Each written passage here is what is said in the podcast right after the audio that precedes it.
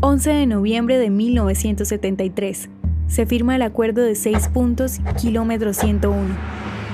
Luego de 12 días de negociaciones tras la guerra de octubre de 1973, el general de Egipto Mohamed el Gamasi y el general israelí Aaron Yarif completaron la primera negociación directa entre ambos países desde el establecimiento de Israel en 1948. El acuerdo resultante estuvo enfocado en mantener el cese al fuego, el movimiento de recursos no militares necesarios para las tropas, la supervisión de la ONU y planes para intercambiar prisioneros de guerra.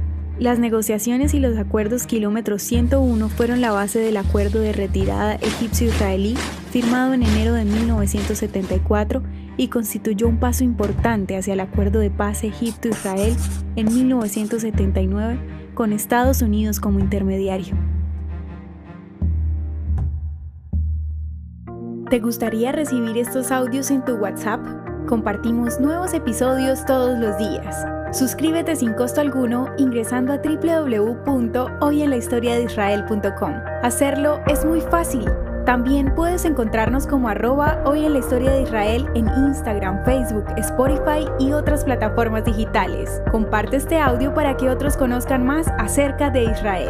Este proyecto es realizado por Philos Project. El contenido original de hoy en la historia de Israel fue provisto por el Centro para la Educación sobre Israel.